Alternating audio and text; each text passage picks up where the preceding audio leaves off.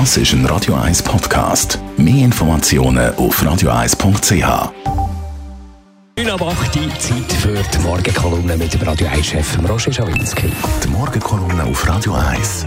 Präsentiert von Autop und Stützliwösch. Seit über 50 Jahren Top-Service und Top-Autowösch. Achtmal in und um Zürich. Guten Morgen, Roger. Guten Morgen, Marc. Gerade zwei Flugzeugabstürze vom gleichen Flugzeugtyp in der kürzesten Zeit mit weitreichenden Folgen. Ja, und das ist eine völlig neue Situation. Flugzeuge sind ja immer sicherer geworden. Abstürze sind weltweit seit Jahrzehnten zurückgegangen. Und wenn mal einer passiert ist, dann ist meist menschliches Versagen die Ursache gewesen. Und jetzt stürzen gerade zwei brandneue Maschinen, das neueste Modell vom äh, grössten Flugzeugbauer der Welt, kurz nacheinander und beide kurz nach dem Abflug ab. Das bringt Schockwellen in die Luftfahrtindustrie, wie man sie noch nie kennt hat. Zwei Reaktionen sind in dieser Situation möglich gewesen. Die erste ist, dass man das Flugzeug groundet, bis man mehr weiß und detailliertere Informationen hat. Gestern haben fast alle Länder und fast alle Airlines so reagiert. Der zweite ist, dass man weiterfliegt, bis man mehr Informationen hat.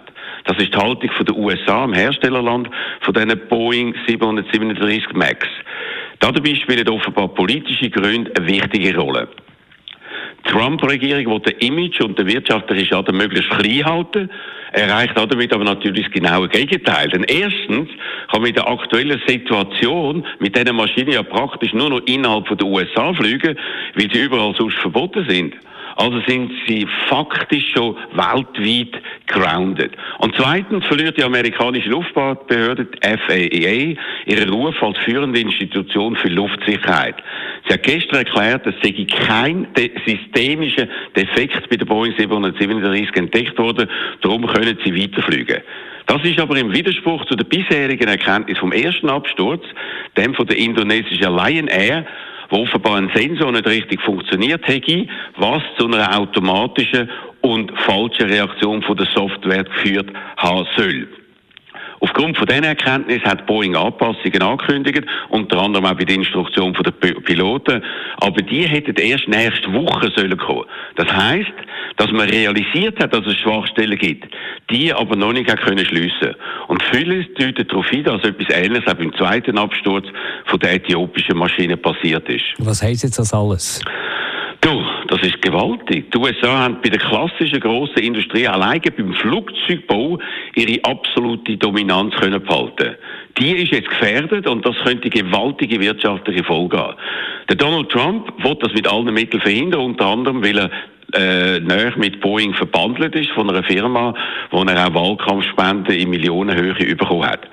Gestern hat er sich mit einem Tweet direkt in die heikle Situation eingemischt und als absoluter Laien erklärt, dass die ganze Entwicklung bei neuen Flugzeugen falsch sei. Er hat geschrieben, es braucht heute keine Piloten mehr im Cockpit, sondern Computerspezialisten von den besten amerikanischen Universitäten, Genies eben wie der Einstein.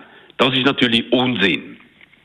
Der Fortschritt in der Technik hat die Sicherheit laufend erhöht und die Rolle der Piloten einfacher und nicht komplexer gemacht.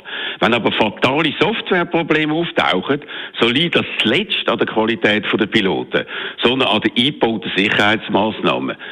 Es ist jetzt offen, wie sich die ganze Flugzeugaffäre weiterentwickelt. Man rechnet sehr bald mit mehr handfesten Informationen über Gründe von diesen zwei Abstürzen.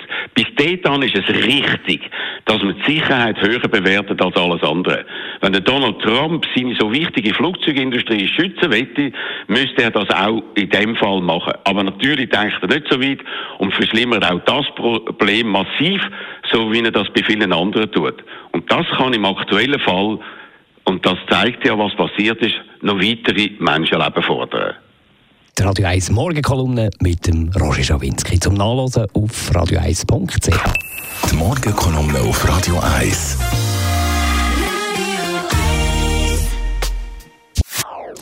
Das ist ein Radio 1 Podcast. Mehr Informationen auf radio1.ch.